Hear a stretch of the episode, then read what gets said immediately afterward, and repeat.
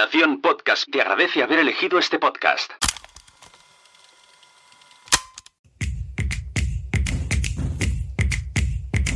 En los últimos años, el crecimiento de los podcasts ha subido increíblemente.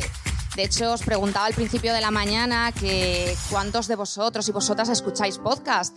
Y es que yo creo que hace dos años eh, muchísima gente le preguntaba qué, qué era eso de un podcast y no tenía ni idea. No sé si alguna de vosotras o de vosotros es vuestro caso. Y para ello tenemos la siguiente mesa que es Hablemos del boom de los podcasts con Andreu Buenafuente, Mia Font, Carlo Padial y Sune moderando.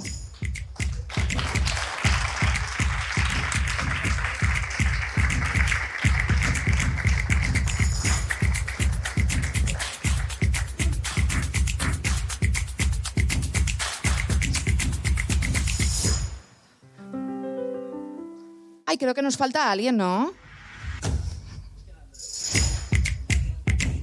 Andreu está por ahí.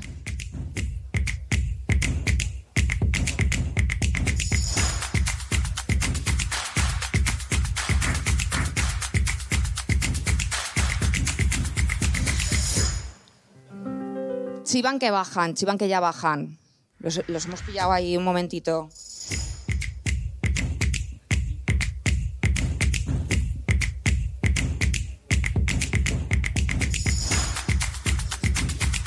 Postillo. Hola, hola. Vale. Estaba preguntando qué tal. Bueno, mientras aprovecharemos estos espacios para hablar de tu propio podcast, que además te lo grabo yo. Tío, lo, lo graba Sune, sí, sí. Bueno, Carlo Padial de Media Offline, podcast de Playground. sí. Puedes hacer ya caca, arriba, caca, Andreu. caca. Hola, ¿cómo estás? Encantat. Hola, Andreu, com va tot? Ponte ahí mismo. ¿Y Mía sigue con el café? Café más largo.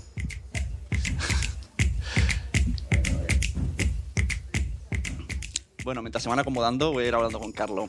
Eh, mm, una vez te conocí en un vídeo viral que decías que tú siempre llegas tarde a los podcasts, que todo el mundo lo hace. Cuéntanos esto. Pero al final lo haces uno. Eh, sí, eh, sí, sí. Yo, la, cosa es. eh, yo, siempre me suelo subir a las cosas tarde, a, redes sociales. Eh, en, en general siempre entro tarde. Y el tema de los podcasts eh, es algo que como audiencia me, entusiasma, pero nunca, nunca había pensado. Yo, vengo del audiovisual, vengo más del cine o, de los vídeos. eh, y, y no pensaba que fuera algo para mí. Pero sí que es verdad que creo que cosas que antes hubieran sucedido en formato de vídeo ahora están sucediendo en formato de podcast, ¿no? Y eso es algo muy, muy interesante, no sé. Muy bien. Bueno, mientras tanto, voy a pedir al equipo que traiga, tengo un regalo para mi afón. Sí. Solo para mí afuera. Solo por ahora, Ah, vale. No, no, por saber un poco Llego tarde. cómo va Hola, esto, ¿qué ¿no? tal? Hombre, No, no vale decir marcas que no pagas. gracias. Gracias. señor, sí, señor. Muy bien, muy bien, muy bien. Bueno, buenos días. Hola, eh, ¿qué Buen tal? día a tothom. Vale, Perdonad, esto es perdonad, porque, estaba distraído. Porque Mía sale en mi podcast. ¿Tú quieres también que les ponga a ellos? ¿Os gusta el bitter? ¿Sí? Sí, es bueno. No, tengo también. Hay bebidas Era- mejores. Era, era por la coña, en realidad, y para todos. No, no es patrocinador, así que no mencionéis. Hay bebidas mejores. Gracias. ya no lo será, ¿no? Sí. Qué detalle. Muy bien, joder, ¿cómo, cómo sabes agasajar, eh? Un bitter cash frío el lunes por la mañana. No, no se Sé me ocurre un escenario favorita- mejor. Sé que es la vida favorita de Mía, así que... Muchas bueno, gracias. muchas gracias, Andreu, por venir. Gracias a ti. Y gracias a Mía, a todo el equipo del Terrat, por haber también colaborado en todo esto. Vamos a hablar del boom de los podcasts. Mm, pregunta rápida. ¿Hay boom de los podcasts? Uf, eh, yo creo que sí. A mí me cogéis ahora en un momento de subidón podcastero porque he tenido el, el placer de participar y el honor en, en- como jurado de los primeros premios Ondas de podcast. Y, y la verdad es que yo creo que soy el que ha escuchado más podcasts de todos los aquí presentes en las últimas 48 horas. Yo creo que he escuchado unos 200 podcasts. Eh, y, y bueno, y además viví una situación curiosa porque el, el Terrat estaba nominado y yo pedí a la organización, digo, oye, a lo mejor eh, cuando se decida si el Terrat o no, en esa categoría yo no estoy. Y, uy, qué bien, qué bien pensado, decía. Digo, joder, también lo podíais haber pensado vosotros, ¿no? Pero no, no, no. Y, y luego yo me olvidé, me olvidé, y me, me, me metí, me sumergí en el mundo podcast y la verdad es que llevo un, ahora mismo una sobrealimentación de contenidos que, que me hace confirmar que sí, que es una realidad potentísima. Además es podcast en español de todo el mundo, eh, de ficción, de, de reportaje periodístico, eh, conversación, psicología, bueno, bueno, bueno. bueno. Eh, Es decir, que el Nadie sabe nada, eh, aunque se graba en radio, todos los podcasteros lo consideramos podcast por el espíritu, por la forma de hacer. Sí. Y Bueno, hablemos de esto un momento. Eh, yo puedo hablar del nadie solo la mitad, porque La mitad. he he visto a Berto Romero por aquí que sale en otro podcast, en otra mesa. Estaba ahí al final. Entonces, todo lo que diga, pues lo partís por dos, ¿vale? Porque luego se, se cabrea si hablo en nombre de los dos. Pero voy a hablar en nombre de los dos. No, no, no. Eh, tenemos ahí un debate constante de si somos podcast o no. Esto me parece una cosa un poco también muy, muy nadie pero no hemos llegado a ninguna conclusión. Lo que sí creemos es que tiene la- las hechuras de un podcast, la libertad, la falta de, contenidos también. Eh, eh, no sé, tiene todo el formato de un podcast, pero se emite en radio tradicional, clásica, que os confieso que yo pensé, esto se hacía un verano, digo, esto después del verano nos dirán, bueno chicos, muchas gracias, va- vais a pasar a las 5 de la mañana, que es lo que hacen las emisoras convencionales cuando, bueno, apoyan, pero... ¿eh? Y no, no, no, nos han dejado ahí. Lo que sí estamos muy orgullosos, pienso, es si algo hemos conseguido, aparte de la comunidad y el buen rollo, y es un. En fin, estaría hablando tres horas de nadie, tampoco es plan. Pero orgullosos de haber, al menos por mi parte, de haber aligerado mucho el concepto clásico radiofónico. ¿eh? O sea, unos señores que llegan allí, que no saben lo que van a hacer, que en algún caso se pueden, eh, pueden enseñar sus calzoncillos o estornudar a la cara, eso yo en la SER, que llevo 30 años, nunca lo había visto. Si eso es podcast, pues a lo mejor, a lo mejor sí. Luego tiene una vida, ¿no? Mía nos lo confirmará, más allá de la radio convencional. Pero estamos entre dos reinos. Vamos al podcast y nos dicen, "Mm, sois mainstream. Y vamos a la radio y nos miran como, ah, los tontitos del podcast. Entonces no sé muy bien qué sabemos, qué somos. bueno, enhorabuena por el, por el Ondas Alterrat. Gracias. Eh, cuéntanos, Mía, que además me huele a mí que un poco impulsor de todo el tema podcast del Terrat eres tú, porque eres un No, no, no, podcast. no, no, no, no, no, no me atribuyas cosas que no, que no. Bueno, un poco el, el cachucha. no te escaquees. El No, no, yo no. creo que sí. es que no es verdad. Aquí el impulsor es Andreu, y no es porque esté delante, ni al lado, en este caso, pero es porque viene de radio y muchas veces lo he explicado, que es, supongo que es el ADN que, que se lleva dentro, que aunque el Terrat se ha hecho mayor en televisión, mm, bueno, la prueba está en que Andreu siempre ha estado con un pie en radio, desde el Terrat de radio, cuando se volvió con... Ahora no me acuerdo cómo se llamaba aquella otra época del, del Terrat de radio que se intentó volver. Y el podcast lo que ha hecho es eh, poner, eh, en vez de ir a la radio, traer la radio a- a el- al Terrat y hacerlo fácil.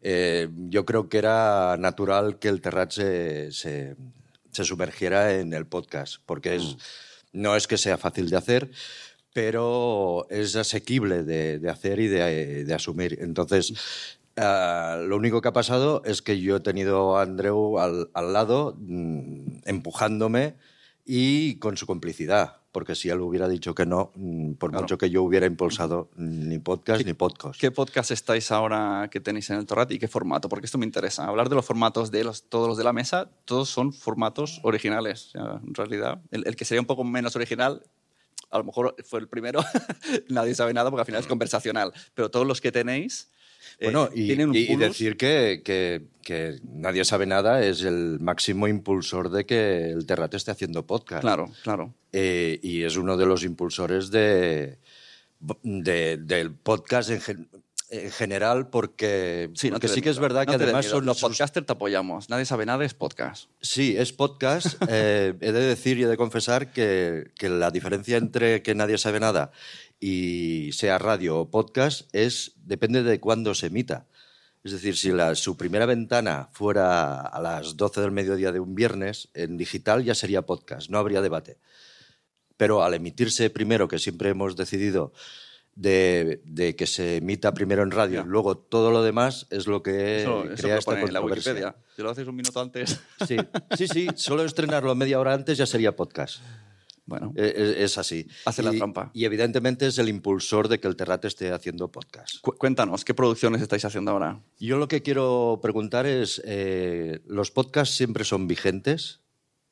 Es decir, eh, porque hay podcasts que ya no hacemos, pero están ahí. ¿Siguen siendo producciones Hombre, que tenemos? Si vas a cantar una lista Hasta de que 50 muera el, el que lo presenta, ¿no?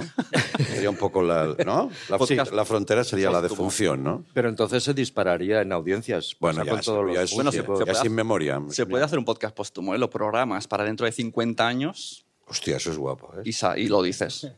Explicando lo que pasaba. Estábamos en guerra, había COVID. Cagándote en todo, ¿no? Explicando el precio y en todos. Pues en estos momentos, en lo que está en catálogo, podríamos decir que están las Casas de Noviembre, un- una especie de mm, eh, Casas Encantadas, terror ficcionado, está bastante bien en Podimo. Está el Todo pasa, que Andreu nos confirmará y si continúa. ¿No? bueno, luego, luego te lo confirmo. Todo pasa, es un formato en el que Andreu va caminando con un micro por su Sí. día a día y luego alguien lo edita. Sí, he tenido, he tenido una repercusión muy irregular. Hay gente que dice, ¿pero, pero qué haces, Andreu? ¿Que ta- ¿Estás bien? ¿Estás bien? Esa es una pregunta muy inquietante. ¿Estás bien o qué?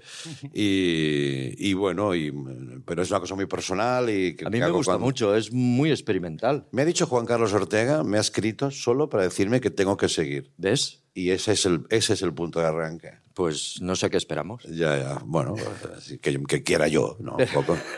Perdona por la encerrona. Pero ¿eh? dentro de. pues yo quisiera aclarar que Mía se quita importancia, pero como responsable del departamento de proyectos deficitarios del Terrat, im- impulsor en su momento de hay que estar en Internet, ¿te acuerdas? En el año Sí, sí, sí, 96 o así, ¿no? Sí, porque fue aquello de que había unos que decían que Internet era una moda y iba para... Sí. Y entonces Mía, ahí con, con su físico así recogido, y hay que estar en Internet, ¿eh? Gastamos una pasta de la hostia, nos metimos un trompazo guapo, ¿te acuerdas? sí, sí. Pero luego eh, yo siempre que él sugiere algo, pues le hago caso, porque me parece que va bastante pegado a, a lo que hay que hacer, ¿no? Y, y ahora no sé qué ha pasado, que estamos produciendo mucho, ¿no? Sí, sí, sí, la verdad es que yo creo que mm, sí que hay una pequeña burbuja de podcast. Creo que, que están todas las plataformas eh, ampliando su catálogo y van disparando y esto se tiene que tranquilizar un poquito, creo. Y apostar más por, por la continuidad de los podcasts Ajá.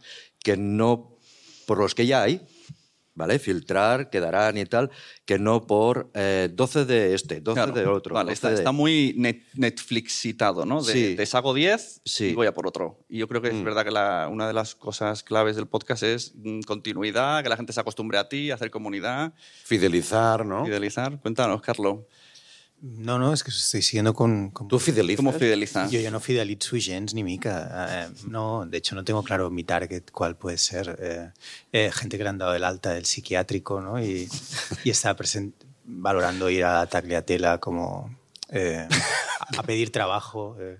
No, no sé. Yo, yo, yo debo decir que eh, me- escucho todo esto con muchísima atención.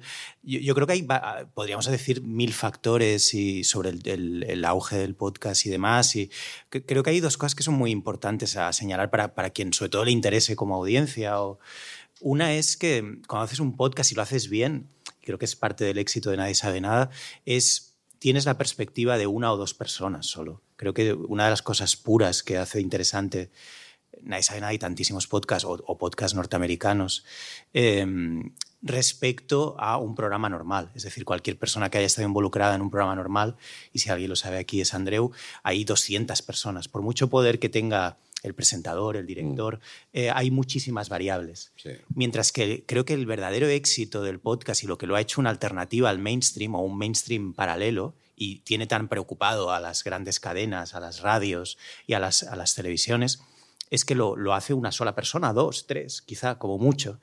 Y eso es muy puro. con todo lo bueno y lo malo que tiene eso. ¿no? Es decir, aquí solo deciden ellos dos cuando hacen su podcast.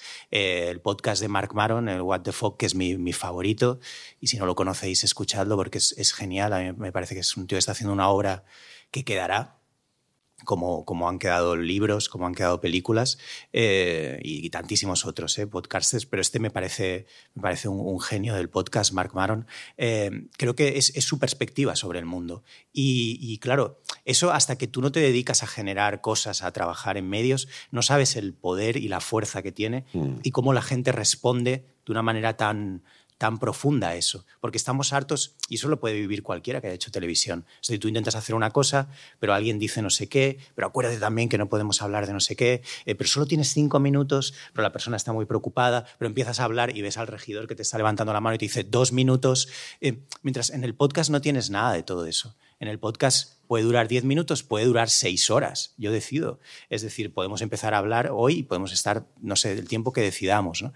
Y eso es decir, el podcast, digamos que ha encontrado su sitio en todo lo que el, mainstream media, o como llámale como quieras, ha hecho mal o, simplemente ha ido asfixiando la comunicación. ¿no?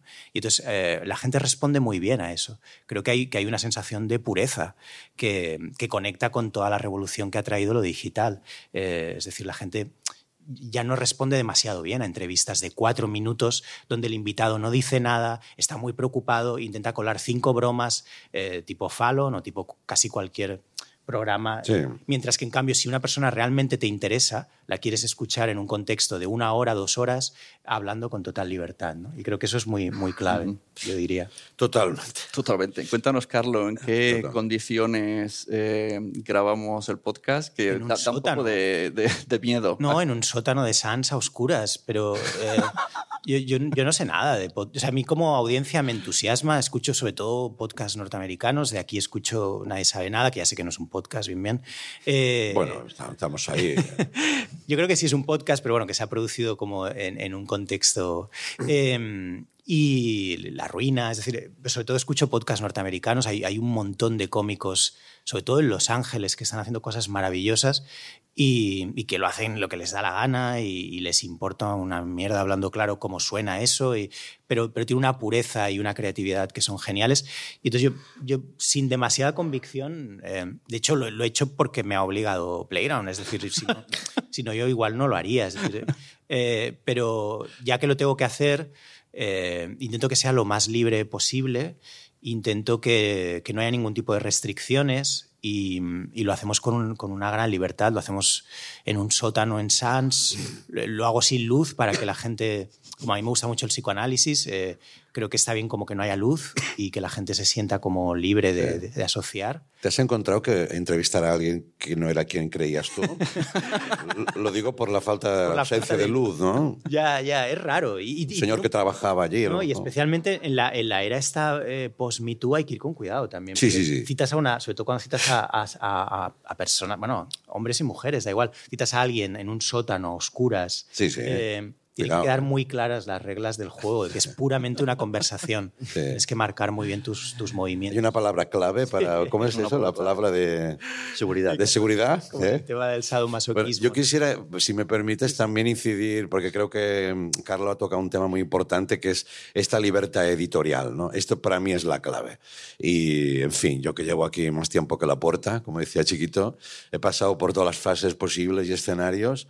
Y mm, no sé por qué, bueno, sí sé por qué, me fascina la libertad creativa, la libertad editorial del podcast en contraposición al, al control cada vez, como podéis estar comprobando, más eh, exhaustivo y un poco también más deprimente de los grandes medios de comunicación. ¿no? Tampoco voy a ir aquí de guerrillero antimedios porque he trabajado en ellos y me he ganado la vida, pero sí que lo contrapones y dices, bueno, es que no hay color, es que no hay color. Y yo creo que esa es la gran pista de despegue sobre la que todavía tienen... Tengo la sensación de que estamos eh, prácticamente en, en pañales de que van a pasar muchísimas más cosas, que ya no es novedad, sino que es realidad, uh -huh. y, en, y, que en muy poco tiempo va a ser una super realidad. Eso querrá decir que estará absolutamente asociado a todo. Será una herramienta más. Ya no es exótica, ay, mira qué gracia estos, a ver qué hacen, que eso tiene su encanto, sino que va a estar totalmente en el menú, eh, pero ya, ya lo está y lo estará más. Lo. Y, y no sé, es que a mí me, me fascina, desde el Terral como productora de talento, siempre hablamos con, con Mía que es lo mejor que nos ha pasado últimamente, ¿no? Que accedes a un creador, a una creadora, que, y llegas hasta el corazón de la bestia, ¿no? O sea, ¿qué quieres contar? Eh, hazlo en un podcast, ¿no? Esto antes no pasaba, tenías que filtrar el proyecto, ir a un operador, no sé qué, se quedaban un montón de plumas por el camino. Y ahora, pues también, como decía Carlos, para lo bueno y para lo malo. Eh, también hay podcasts que, a ver, Que justegen. Bueno. que justegen, ¿eh? A ver, tengo aquí una, una estadística. eh, No vamos a dar nombres, ¿eh? Tampoco. Me acuerdo que a veces cuando hizo Carlos aquel vídeo viral de ahí, todo el mundo tiene podcast. Bueno, yo luego encontré una gráfica, se la pasé. eh, lo que no sé si es el- a nivel mundial, americano. Bueno, eh, existen un billón de vídeos de YouTube, 134 millones de libros y 2,7 millones de podcasts. Ni hay burbuja ni hay. Una élite, una élite. Claro, es muy poco. O sea, esto, no, el burbuja, boom, no. Cuando, cuando me habláis hay burbuja de los libros, entonces aceptaré el hay burbuja de los podcasts. También Porque hay- entro a la librería claro. y hay más libros que podcasts. También hay un factor ahí que yo creo que es interesante. Yo siempre hablo desde el ámbito creativo, no, no, no empresarial o, o, eh, ni periodístico, ni hablo puramente creativo, que es que creo que, que parte de, ese, de esa vía, de esa autopista loca que abre el podcast, viene también dada por la cantidad de restricciones que en un punto, yo que vengo del vídeo y del audiovisual sobre todo, eh, empiezas a experimentar cuando las, desde las redes sociales hasta empiezan a ponerse muy estrictos con sus políticas. Es decir, eh, yo parte del éxito que, que tuve, eh, que he tenido como realizador ha sido mucho haciendo vídeos, eh, social para, para Playground, para, para el grupo Z y, y demás. Y eh, 2016 había una especie de Far West audiovisual que poco a poco se ha ido cortando, es decir, eh, por muchísimos motivos. Motivos económicos, motivos políticos también, es decir. eh, y entonces creo que de manera natural te das cuenta de que empiezas a no poder hacer nada. Cualquier youtuber con el que habléis, si esto fuera una mesa de youtubers en vez de podcasters, os dirían que no pueden hacer nada hoy. Es decir, para todos, para todo les lanzan eh, strikes, para todo les, les lanzan, les, les desmonetizan los vídeos. Gente que antes ganaba mucho dinero en YouTube ahora no gana nada está buscando la vía hacia Twitch porque han perdido mucho dinero. Y en cambio el podcast eh, ha abierto esa posibilidad porque es que, vas a censurar, o lo puedes hacer sin nada, es solo sonido, ¿no?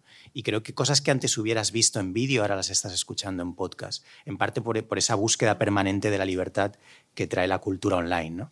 Eh, yo mismo hay cosas que, que ahora para hacer un vídeo para, para cualquier medio digital es un lío, es un lío porque ya no hay el far west de uso de imágenes, eh, Instagram, Facebook se han puesto muy estrictos con lo que puedes mostrar, no puedes mostrar, todo es discurso de odio, todo es no sé qué. Y mientras tanto el podcast todavía tiene un elemento de, de- de vía libre, ¿no? Sí, Eh, sí. Todavía, ¿eh? Los dos coincidís, los tres, en que todavía, o sea, nos auguráis un futuro de normas, reglas, censuras. Bueno, pero Joe Rogan, por ejemplo, ha estado. Mira, el ya, caso- Entonces es el inicio de.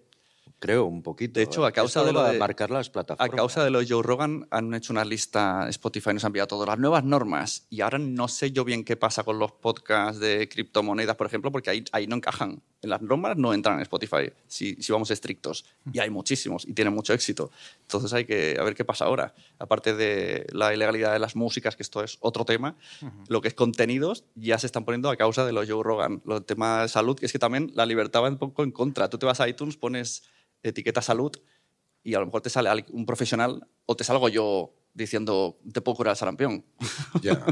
el tema Y de la- nadie me lo- la- no, Apple no me mira y me dice tú qué haces aquí fuera. Claro, entonces el, ese- el tema de la libertad tiene mucho que ver con uno mismo. Es decir, yo a veces tengo amigos, amigas, eh, y a todos os pasará tal, que, que, que tienen podcast y me dicen como, hostia, tengo miedo de que tal plataforma, la que sea, eh, o tal radio, eh, me quite el podcast. Y es como, "¿Pero ¿cómo te va a quitar el podcast? Es decir, hostia, justo la gracia es que estás haciendo un, un puto podcast. O sea, Ya. ¿cómo, cómo te lo van a quitar el podcast? O sea, coger ahora mismo el iPhone, dale al, dale al play, a, la- a grabar las notas. O sea, na- es que es ridículo. O sea, eh, ese es uno de los pequeños malentendidos que hay, que creo que es un fenómeno tan tan eh, atractivo para entrar en esta lucha por los contenidos de la que hablabais antes, eh, esta burbuja de producción tanto en, en- en audio como en Mm. audiovisual, como en series y demás, que, que, que está haciendo como que, que se editorialicen precisamente y que se mediaticen demasiado en base a plataformas concretas y tal, cuando precisamente si es genuino,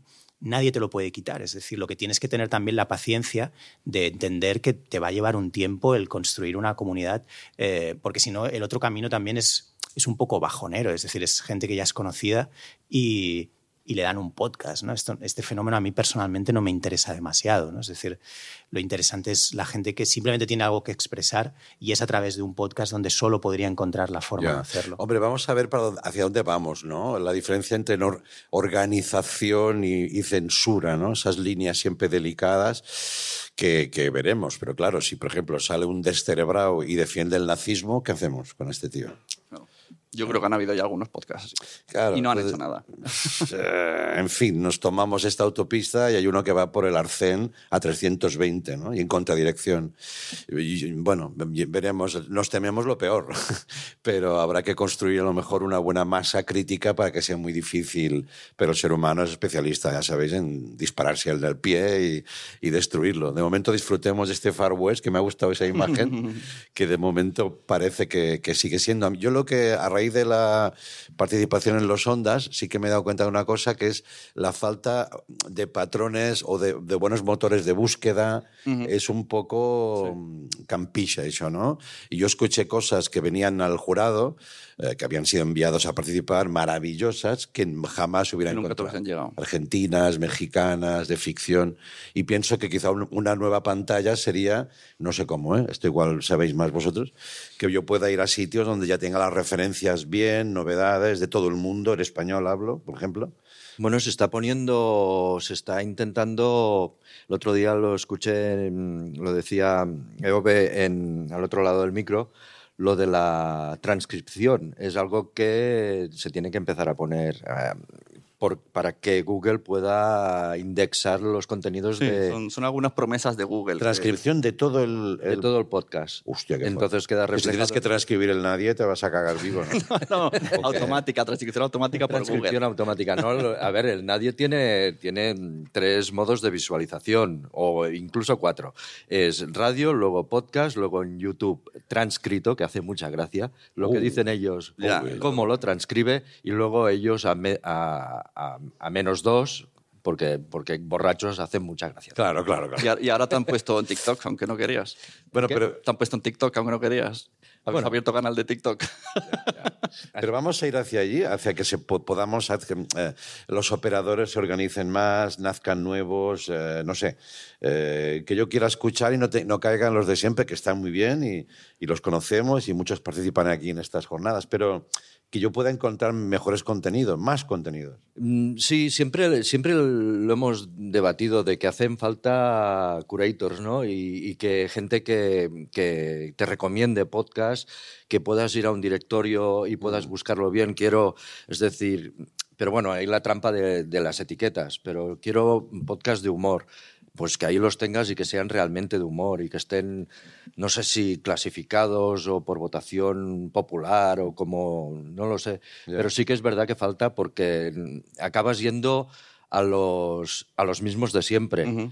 Eh, y, y eso nos falta. Antes iba a decir que, por ejemplo, Nadie sabe nada, que, que sí que es un podcast y un gran impulsor de podcast, es porque ellos dos, sin querer, pues han impulsado a El Descampado, han impulsado a La Ruina. No, sin impulsado- querer, no, queriendo. ¿eh? ¿Has sido queriendo? Sí, hombre, claro. Bueno, y, y Berto ha ido a muchísimos podcasts de invitado, Exacto. a Campamento Krypton. Bueno, hay muchos podcasts que eran mm, underground y podías ver, a Berto de repente porque él escucha muchos podcasts. Sí. Ya lo dirá luego. Campamento Krypton, por cierto, a ver si hacen más programas, porque creo que hay ocho colgados y ya, los, ya están. ¿eh? Bueno, hace el de Viruete, que es el otro. Sí, yo creo que también, mm, sin haberlo hablado con Berto, mm, tenemos como esa necesidad, ¿no? esa casi obligación de, de apoyar a compañeros y es algo muy orgánico y muy natural, que no está planificado y es cuando sale mejor. ¿no? Decir, mira, esto, he escuchado esto, yo por ejemplo soy muy fan de Roma Eterna, siempre lo digo, no sé si está. ¿Estás aquí? ¿Qué ¿Eres tú? Hostia, tío. Pásale el micro, pásale el micro. Eres calvo. Eh, La tenemos aquí. Uh, es, es, Creía que vendrías con túnica. es como Isabel Gemio. Está, la tenemos Pues aquí. ya soy tu, tu community manager, ya sabes. Espera, pásale espera, el que te micro, salud, micro. pásale el micro. Hablé de ti en, en la SER, en, en todos lados. Buenos me, días. me acompañas muchas noches. Sí, hemos dormido juntos. Hemos Sí, sí, muchas veces. noches. Debo decirte oye, pero- que nunca, he- nunca he escuchado cómo acaba un programa, ¿eh?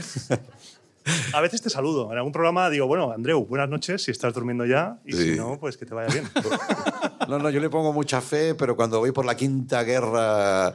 Claro, yo le pongo humor, como comentábamos antes, el humor con la divulgación va muy bien, pero también es, intento acompañar para que te vayas a dormir bien y la gente eh, se acueste y acabe el día feliz y contento.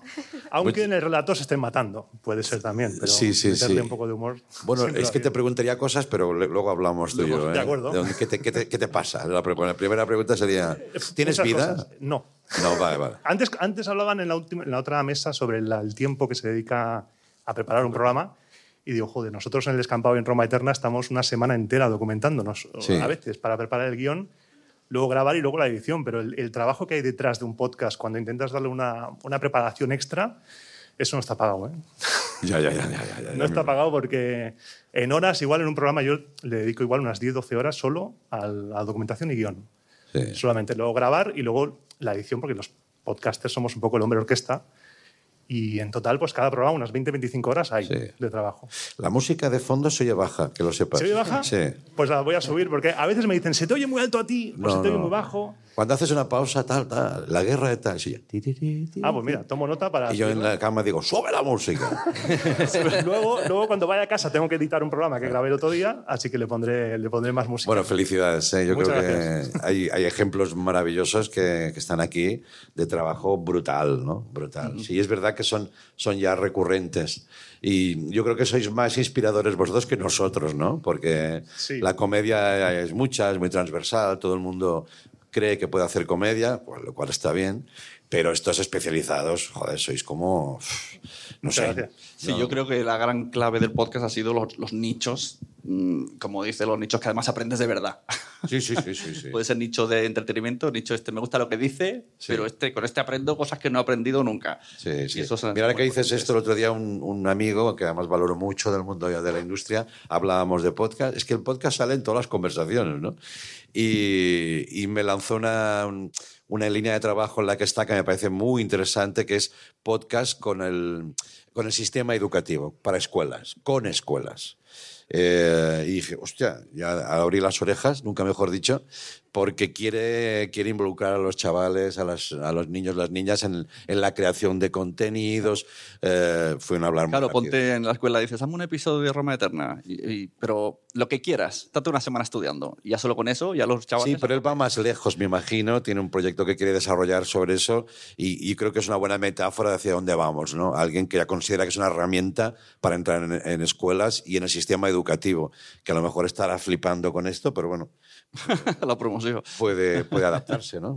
Bueno, es, es mucho más fácil. siempre es de, de todos he sabido que, que en una escuela, mm, pues, sobre- y si es pública, pues seguramente no tendrán mucho presupuesto, pero hacer un podcast les va a salir mucho más económico y mucho más factible que ponerse a hacer un vídeo para YouTube. Yo el otro día tuve en público, estábamos en un evento de Torre Barrina y, les y estaba el profe y les comenté, ¿por qué no, esto un poco, ¿no? ¿Por qué no hacéis a los chavales? Y la respuesta del profe fue, es que tenemos que cumplir una cosa, a mí no- que no me líes, yo tengo una cosa que cumplir y yo hasta que no me manden de arriba yo no me meto en cosas. Y se notaba que los chavales me atendían más a mí que a su propio profe. Pero dije, bueno, incluso el profe decía, es que les paso un libro y no leen el libro. Decía, bueno, pues te, te están dando señales. Sí, sí, sí, sí, sí, sí. pero al final se rigen algunas cosas y o eres muy valiente y vas contra el propio sistema del colegio, ¿no? Junta directiva o lo que sea, y, te la juegas y lo propones, o al final Ya, ya. se te cortan mucho las alas. Oye, y una reflexión así hasta poética, hasta me parece que para el lunes es muy buena. ¿No os dais cuenta de que en realidad el podcast es lo más básico y antiguo del, del mundo?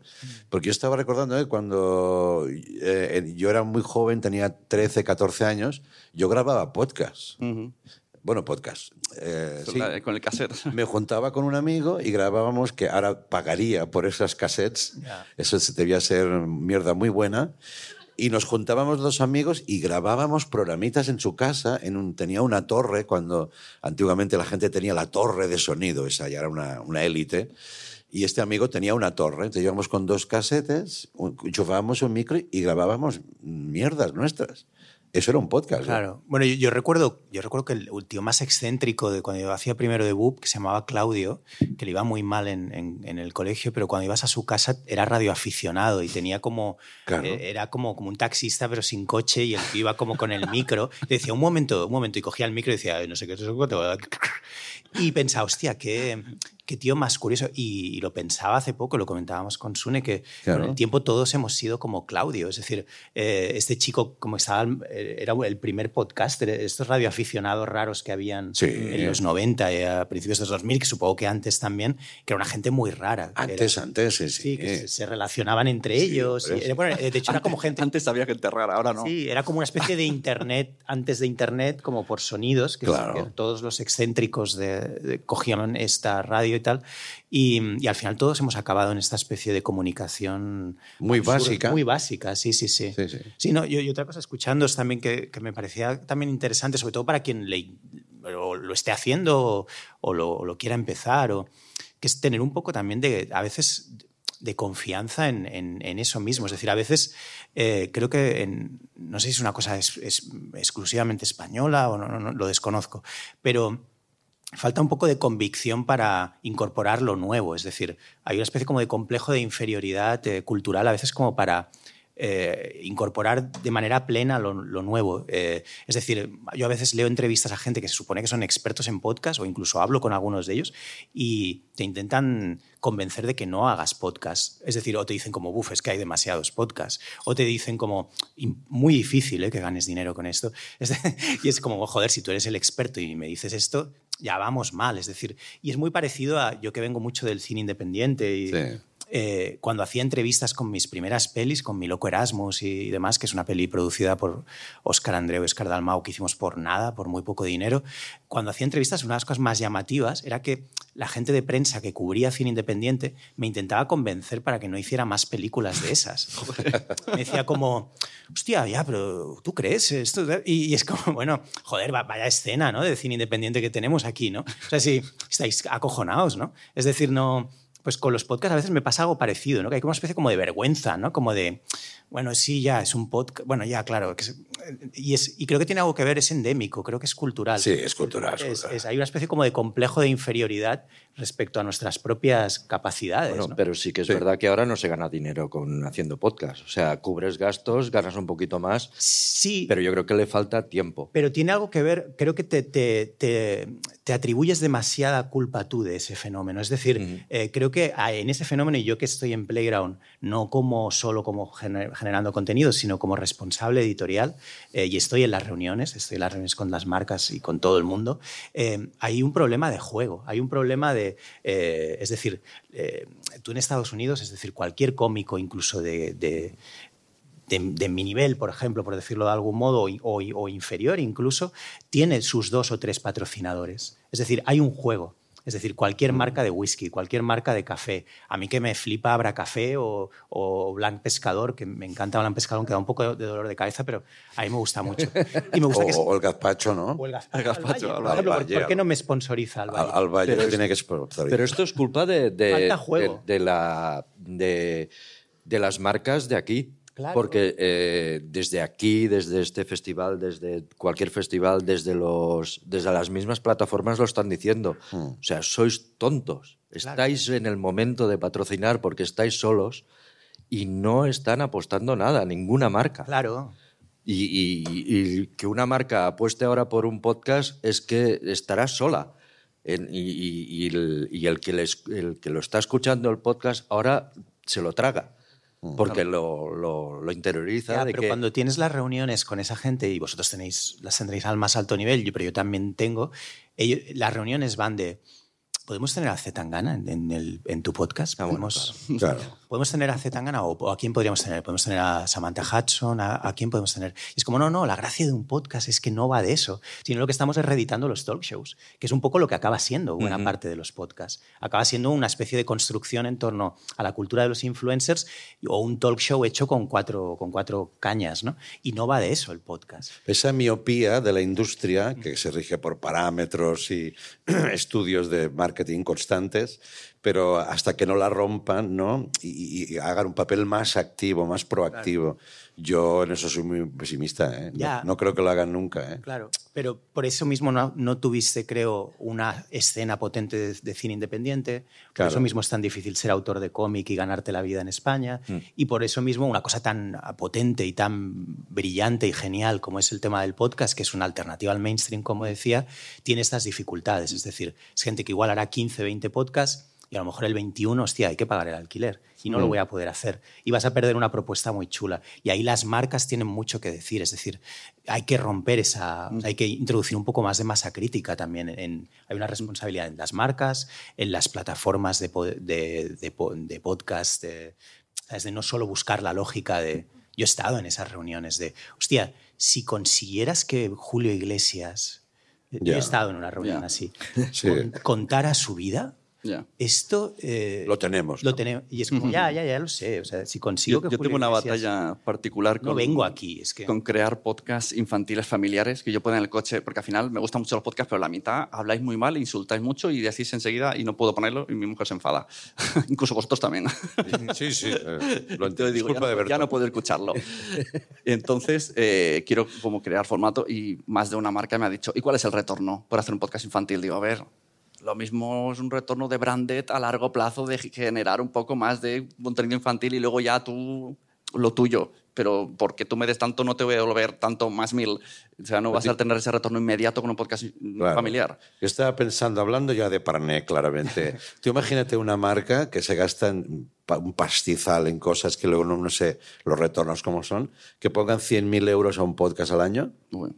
Que esa persona, bueno, hace palmas con las orejas y le dice, tira millas, eh, posiciónate, produce bien, toma 100.000 euros. Claro, es día. que la clave del podcast es eso posicionarse, la crear marcas. Sí, sí. Claro, todo el sushi. 100.000 euros, perdona, no hacen ni el catering de- Claro, de, ahí un voy. spot, ¿eh? Todo el sushi que tiran. Exacto, exacto. Con eso tienes a tres podcasters. que Ahora cuando vea que viviendo. tiran comida pensaré, ahí van. Claro, ahí van 100 tres podcasts". podcasters. O sea, es un problema de, de mentalidad, es una cuestión cultural. Sí, sí, sí, sí, totalmente, totalmente. Y en el Terratos habéis visto, ya que englobáis tanta, que tantas caras conocidas y estáis empezando a trabajar podcast con marcas, eh, ¿os presionan? O sea, todo el mundo quiere ficharte a ti y a Berto y el resto no existe. O sea, queremos- no, no, que venga Berto solo. 40. esto- esto si con la marca fuera tendría 80 podcasts Berto, ¿no? Esto lo sabrá mejor el presidente que trabaja con, con las marcas, pero, hombre, si una cosa tenemos es que no- nos gusta repartir juego en la casa. Es marca muy de ADN Terra, ¿no? Sabemos que están, pues, digas, las vacas sagradas, eh, más vacas que sagradas, pero que potenciamos nuevo talento, ¿no? Sí, eh, potenciamos nuevo talento y sobre todo una cosa que ha dicho Carlos, eh, y, también hilándolo con, con Roma Eterna, que es que necesita mucho curro el podcast. Eh, y ha venido plataformas y marcas a, quiero a, por decir algo, a Andreu que haga un podcast de, ¿de qué? Andreu hará el podcast que quiere hacer, de ahí viene todo pasa. O sea, es un podcast que, que mm, seguramente mm, costó mucho de, siendo Andreu, de, meter en una plataforma porque es no hay líneas rojas. O sea, Andreu va a hacer lo que quiera. O sea, no puedes comprar esto. Con Raúl Cimas y Javier Coronas también pasó lo mismo, que es ellos harán lo que crean que tienen que hacer.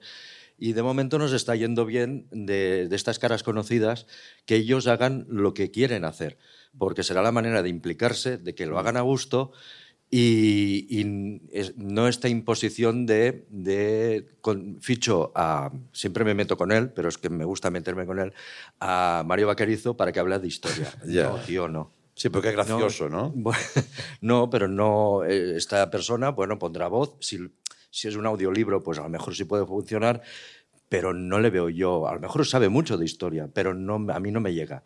Y lo que están buscando es esto. Y, yo creo que lo que nos estamos intentando hacer en el Terrat es: mm, ¿quieres esta persona? Vamos a hablar con él.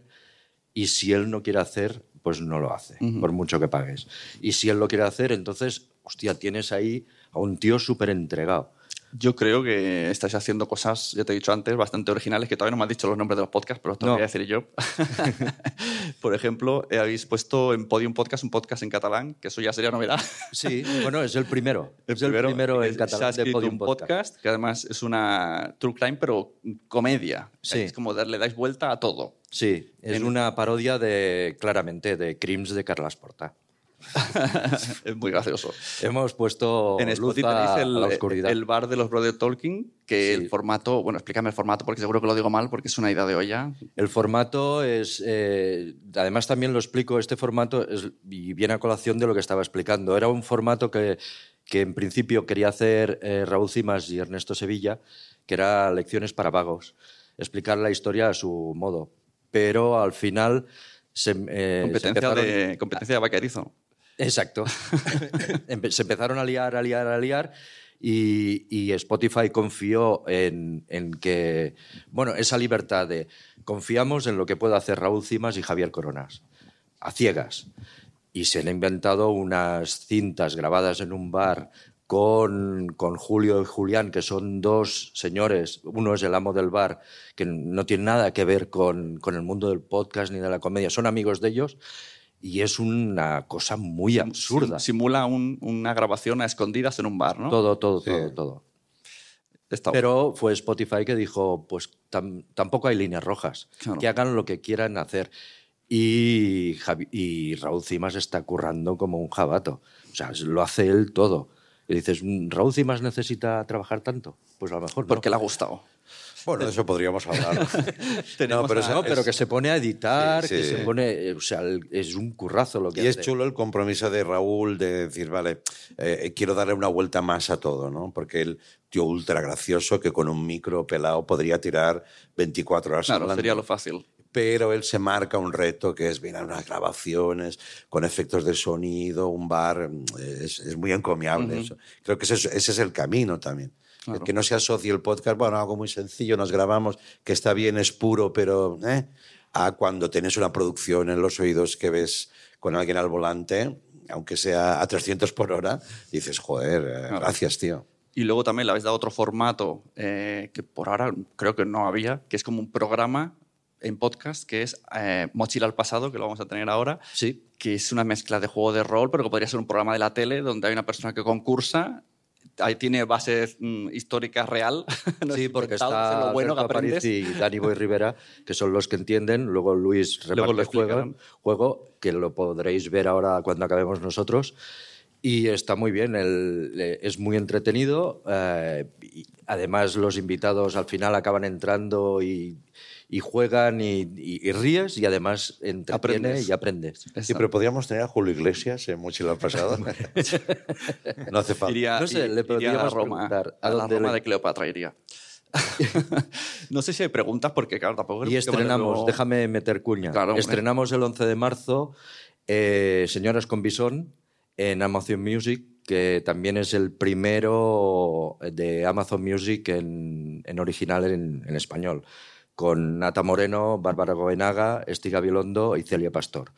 Que es conversacional, pero son cuatro, cuatro mujeres de, de 40 que se conocen hace 20 años, que yo creo que también es otro de los que no nos dará tiempo aquí a hablar, pero también es otra de las de los secretos de Nadie sabe nada y podcasts similares de la complicidad que llevan, que, que a veces no es juntarse dos Exacto. y hacer y Juntar a dos famosos y que graben no puede funcionar si no, se conocen. o sea, primero tienes que hacer el podcast que tú crees que, de- que sabes de lo que vas a hablar y si te juntas con alguien tienes que tener esa complicidad. No, no te, no te sirve juntar a este youtuber con aquel tiktoker que son Claro. súper fans. Claro, este ejemplo pero sería no un se poco conocen de nada. Lo que ha Esto no- hecho Silvia Abril con Tonia Costa, ¿no? Que eran, Por se ejemplo. conocieron en la peli, creo, eh, y se hicieron muy amigas, hasta el punto que dijeron que solo falta un micro en medio. Exacto. Y ya está, ya tirar. Es- esa es otra base. Salud, tenemos por ahí preguntas. Mira, por aquí te preguntan. Pues, ay, ay. Voy para allá.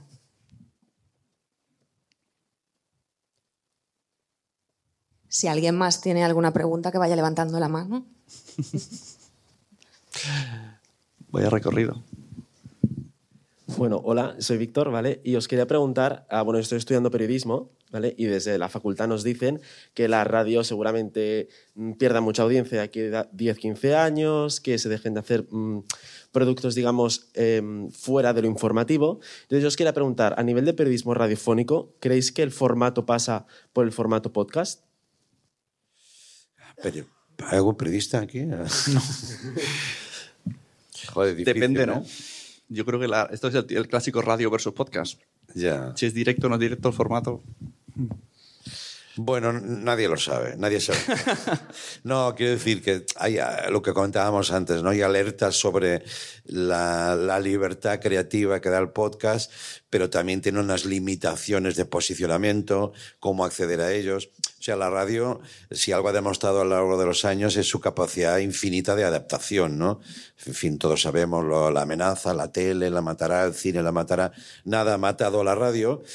Lo que pasa es que la amenaza actual quizá es muy diferente a las anteriores, ¿no? Porque es voz, es el, eh, el encapsular la voz y, y el control editorial de la voz. Ahí es donde juega el periodismo. Yo qué sé, chico, eh, yo creo, quiero pensar que la, la radio está haciendo más o menos sus deberes. Eh, por ejemplo, ahora en situaciones como la que estamos viviendo, desgraciadamente, con la guerra, con la invasión de Ucrania, yo estoy escuchando reporteros en radio muy buenos y reporteras. Entonces te vuelves a reconectar con la pureza de la radio. Son periodistas que están en Kiev hablando desde dentro del conflicto por radio, a cualquier hora del día.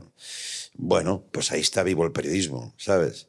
También el, reporterismo, el periodismo, esto sabrá más Carlos en, podcast. eh, ¿Cómo le ves? ¿Le ves recorrido? Bueno, claro, es una pregunta muy interesante en el sentido de, un poco lo que dice también Andreu. eh, yo, que he estado de, jefe de vídeo en el grupo Z, que incluía el periódico, Sport, todas las revistas y demás, eh, y lo he visto de cerca, creo que la cuestión de fondo que tú planteas en realidad tiene para mí mucho que ver con, con la crisis del periodismo, es decir, que a la que se le, a la que se le cruza por en medio el podcast y dos mil cosas más que tienen mucho que ver con el auge de, de la cultura digital. ¿no? Es decir, creo que el, el verdadero problema lo tiene el, el periodismo en concreto, ¿no? no el periodismo en la radio. Mm, sí. Es decir, creo que el periodismo tiene un problema grave de, de precariedad, de falta de recursos, de caída de su modelo eh, no sé, y que no saben muy bien cómo detener. Es decir, entonces cre- creo que por ahí viene, no creo que sea tanto un problema de- del medio o del podcast como potencial para lo periodístico, porque podcasts de tipo periodístico hay extraordinarios. Eh, si no lo conoces, hay, un, hay un tipo que se llama Ezra Klein, que, que antes estaba en Vox, no, en el partido político, sino en el medio digital, que hacen unos explainers que son la hostia. Eh, y te- tienen unos podcasts extraordinarios periodísticos y él, él ahora se ha ido al New York Times y hace el Ezra Klein Show y es un programa periodístico súper riguroso donde lo mismo hablan de Ucrania que hablan de neurociencia y lo hacen con un tremendo rigor. O, o de Daily, por ejemplo, el podcast del New York Times, eh, que, es, líder de, de audiencia absoluto eh, y es muy riguroso y es periodístico. ¿Qué pasa? Que el New York Times ha hecho muy bien la transición digital y destinan los recursos que no se están destinando aquí en los medios periodísticos para hacerla. Entonces luego se preguntan por qué la gente no quiere pagar por sus contenidos o por qué no se quieren suscribir a sus muros de pago. ¿no? Es decir, hay un problema de, de- de modelo y de lo viejos que se han quedado. Y eso está arrastrando al periodismo, es decir, y a los periodistas, a periodistas extraordinarios que no tienen tiempo eh, material de trabajar y de poder invertir en... Y yo vivo con una periodista, mi novia es periodista, o sea, lo, sé, lo sé muy bien. ¿no? Eh, yo creo que periodismo en podcast se puede hacer buenísimo. Estos dos ejemplos de Daily o, Ezra Klein, o Radiolab, por ejemplo, que lo hace, lo hace eh, si no lo habéis escuchado, es una obra maestra absoluta. ¿no? Ahora, cada programa les cuesta 100.000 dólares. Eh, ahora es, es una maravilla, ¿no? O sea que creo que tiene más que ver con el- el- la crisis del periodismo que no el potencial del podcast, que es tanto como cual- cualquier otro género. ¿no? El otro día hablé con Gerard Romero, que está en Twitch, que aunque sea Twitch, se asemeja muchas cosas al podcast, menos que están muchísimas horas y leen el chat, pero digamos que hay muchas cosas en común, es comunidad, cercanía, tal. Y dijo que ahora están firmando contratos a la gente de radio para que les prohíben tener su propio canal de Twitch, para que no haya un Gerard Claro. Romero 2, que haga- ha adelantado a la radio donde estaba. Y en vez de aprovecharse de su propio trabajo de, pues estoy en Twitch y a las 11 estoy en la cadena Pepito y la gente se va a escuchar la cadena, se la han tomado como un enemigo. Y esto, mm, pues yo creo que puede pasar, si no en Twitch, en podcast, bueno, un poco tiene un poco ese miedo. Sí, ju- justo el periodismo deportivo en España creo que lo está haciendo para mí súper bien en, esa, diversificación hacia Twitch, hacia canales de YouTube. Yo, por ejemplo, soy fanático total de Dani Senabre, por ejemplo, que, creo que ha abierto, es un periodista que trabaja en la COPE antes, y sin embargo su canal de YouTube y sus emisiones y tal son brillantísimas y amplían cosas que no tiene tiempo material de, tocar en, en las intervenciones y como, como él, mucha otra gente, ¿no? El, claro, el periodismo period- deportivo tiene esa cosa popular que también Sí, veremos la industria cómo, cómo reacciona a esto. Por ejemplo, la SER o El País creo ya están con daily, diario, ¿no? De, Sí. de periodismo y tal. Yo creo que cuando acabes la carrera, un día de estos, pues igual a ver, a ver qué escenario te encuentras. Creo que hay que ap- apretar el botón de actualizar continuamente, ¿no? Porque el, el buen operador de prensa, dentro de esa crisis de periodismo y tal, es el que eh, sabe leer eh, los, los cambios y posicionarse en ellos. Claro, hay, hay buenos em, podcasts de periodismo, pero narrativo de, de, de una secuencia, o sea, de un episodio, dos, tres. Lo que, lo que sería interesante es eh, un podcast sostenible que paga y tal, que se emita cada día. Entonces, a lo mejor tú acabas la carrera, mm, te importa trabajar en la SER, como en el podcast tal, donde te pagan y haces periodismo, ¿sabes? Eh, yo creo que va- pu- puede llegar eso. Ojalá llegue, además, porque va a abrir más ventanas.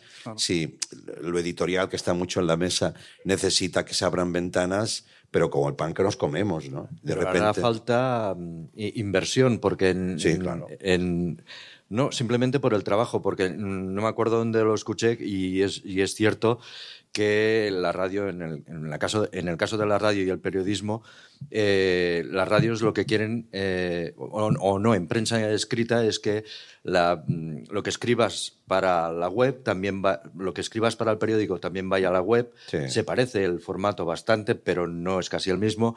Y luego les, les hacen grabar podcast en esto diario. Dices, no, lo que escribes no puedes pasarlo al podcast directamente, con lo cual tienen que reescribirlo porque se dan cuenta de que el lenguaje es otro y no tienen tiempo material para hacer. Claro, pero eso, eso es como, muy rápido, que sé que hay muchas preguntas, pero eh, eso es como cuando nosotros llegamos al grupo Z viniendo de Playground y manejándonos bien en el tema del vídeo social y nos dijeron como, bueno, como no hay todos los recursos que querríamos para hacer vídeo, eh, pero a la vez necesitamos vídeo, que todo el mundo se ponga a hacer vídeo. Y entonces, claro, era, era un absoluto desastre, es decir, gente totalmente despistada que nunca además ha querido hacer vídeo, de golpe le obligabas a que salía, hacía una pieza periodística escrita o lo que sea, y luego sacaba eh, la cámara o el móvil, y claro, los vídeos esos no había ni quien los editara y aún peor, no había quien los quisiera ver, ¿no? Es decir, eh, no funciona así, ¿no? Es decir, es- es- ah, ¿Alguna pregunta? Sí, final? por tiempo tenemos Una, para- venga.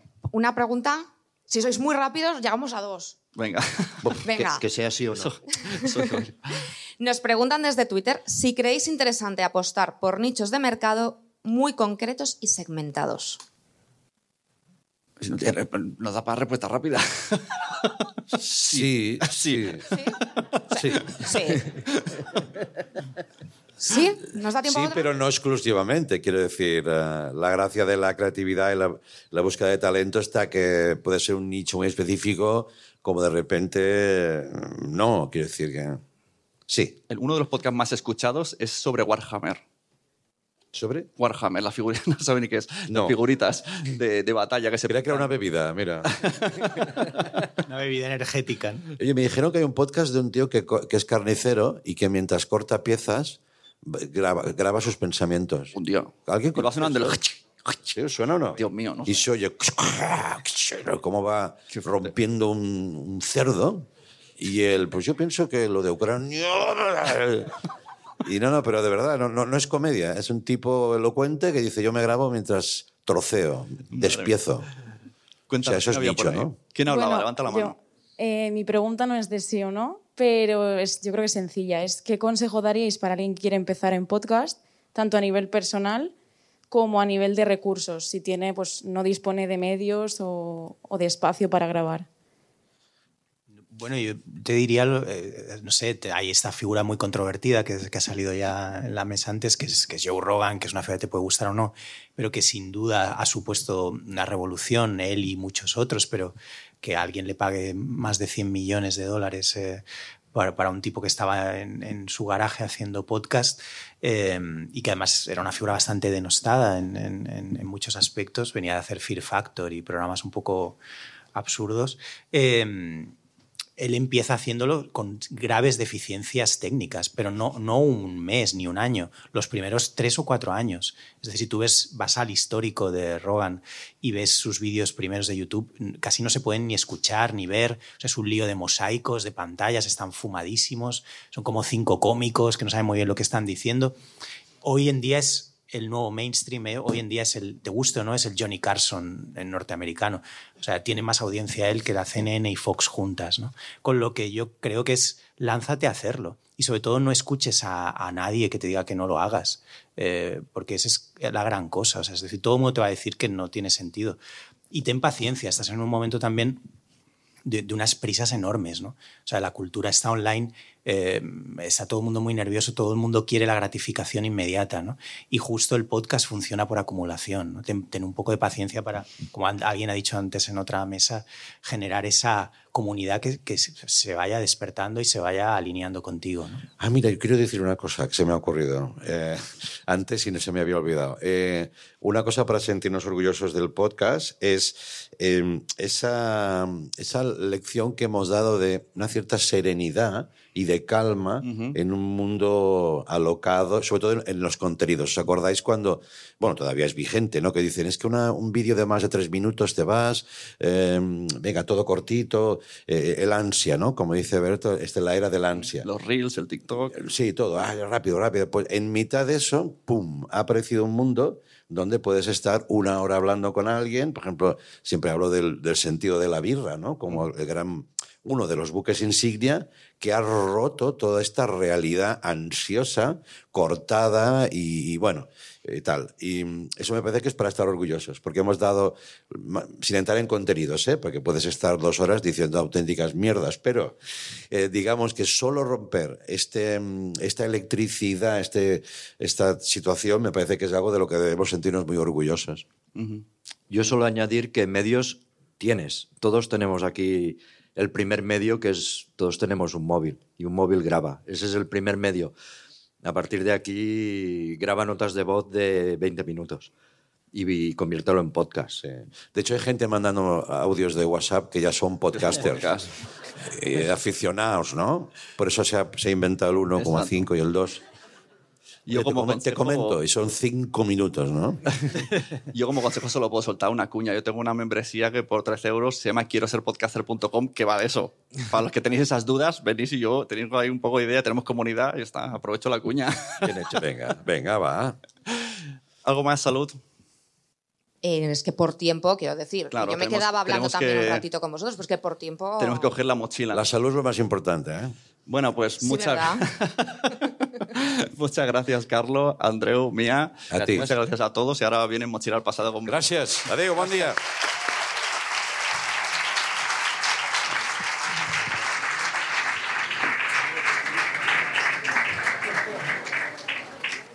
Lo estáis disfrutando, ¿verdad? ¿Lo estáis pasando bien? Vale. Pues para los que nos estáis viendo por streaming, deciros que ahora vais a poder disfrutar durante unos minutos de la grabación del podcast Mochila al pasado con un invitado muy especial. Y para los que seguís por aquí, que veo que os vais levantando, espero que sea para hacer un pis rapidito y veniros corriendo. Porque tengo que contaros cosas. Justo la mañana la comenzábamos hablando Sune y yo y decíamos que teníamos una sorpresa, tanto para quienes estáis aquí como para quienes nos estáis viendo por streaming o siguiendo por redes sociales. Y es que desde Twitter acabamos de lanzar un concurso. Para quien no nos sigue en Twitter, podéis buscarnos con arroba podtalks barra baja ES. Y ahí Javi, que lo tenemos por aquí al final, acaba de publicar el siguiente concurso. Claro, ahora diréis, ¿pero cuál es el premio? Pues justo acaba de decir Sune, que tiene una membresía de formación, quiero ser podcaster. Pues regalamos tres meses de formación en Quiero ser podcaster, una formación donde podéis encontrar mucha, mucha, mucha info, sobre todo para quienes estáis pensando en lanzaros al podcast. Y cada semana tiene una masterclass con profesionales del podcast. ¿Os apetece concursar? Pues tenéis que ir a Twitter y contestarnos a la siguiente pregunta. Si fueras un podcast, ¿cuál serías? serán válidas las respuestas que contesten a nuestro tweet y podéis echarle toda la imaginación que queráis. Y bueno, mientras los técnicos terminan de ultimar y preparar todo para la grabación, me gustaría que por favor les diésemos un aplauso muy grande porque sin ellos esto no sería posible.